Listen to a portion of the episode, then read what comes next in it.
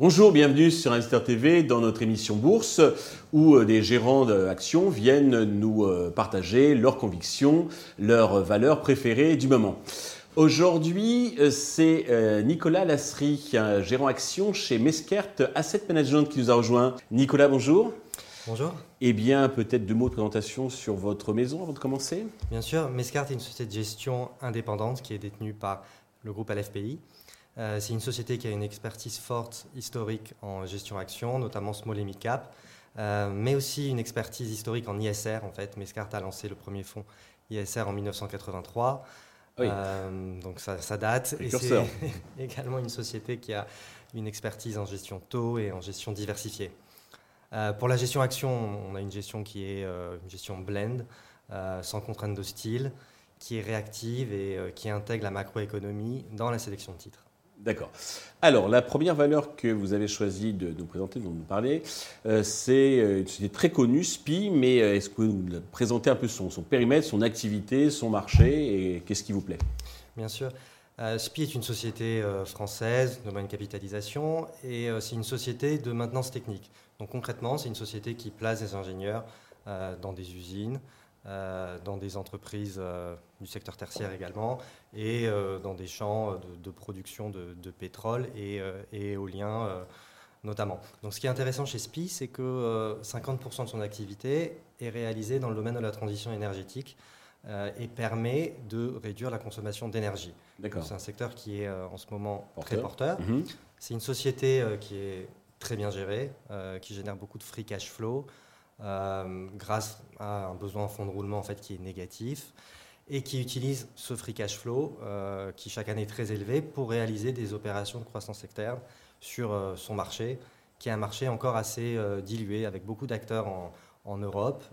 Qui leur périmètre, il est concentré sur, sur peu de pays ou au contraire plutôt très, très C'est une société européenne, donc deux, deux, gros pays, la France et l'Allemagne, mhm. également une présence au Royaume-Uni et en Espagne. Et pourquoi bénéficie-t-il d'un BFR négatif? Alors en fait, SPI euh, reçoit les paiements de ses clients euh, dans un premier temps, puis euh, va délivrer et payer les salaires de ses salariés qui sont le gros coût pour SPI. D'accord. en termes de valorisation et de potentiel futur, comment ça se passe? Alors la valorisation est attractive. on fait une société qui se paye 11 fois le résultat opérationnel et euh, si on regarde le multiple de free cash flow yield, 7%, donc ce, qui est, ce qui est assez bas. Et ce qui est intéressant, c'est que c'est une société dont la croissance est accélérée. Euh, dans le passé, SPI faisait 2-3% de croissance organique par an. Et l'année dernière a fait plus de 5% et vise euh, le même niveau de croissance en 2023. D'accord. ce qui fait qu'elle n'a pas été revalorisée et nous, notre conviction, c'est qu'elle mérite de se payer plus cher. Le marché n'a pas encore pricé le potentiel, enfin, la croissance potentielle que, que vous voyez. Le revetting n'a pas, encore, n'a pas encore eu lieu. Très bien. Deuxième valeur, c'est une société néerlandaise, c'est des équipementiers dans les semi-conducteurs et ça s'appelle BESI, B-E-S-I, c'est bien ça? Oui, tout à fait. Euh, alors BESI, euh, ce qui est intéressant, c'est que c'est une société qui fabrique en fait des équipements qui permettent d'assembler les puces. Euh, et depuis, depuis très longtemps, la miniaturisation des puces rend leur assemblage, ce que fait BESI, de plus en plus compliqué et complexe. Donc le, marché se complexifie. Et ce qui est intéressant, c'est que Bézi, qui est euh, un leader sur le marché, a investi depuis euh, des années dans une nouvelle technique qui s'appelle l'hybrid bonding, qui permet en fait d'assembler euh, des, des, puces de plus en plus petites sur la base de plans en 3D. Et donc ça permet de gagner en productivité et de rendre les semi-conducteurs et donc les équipements qui vont ensuite être construits beaucoup plus puissants et de consommer moins d'énergie.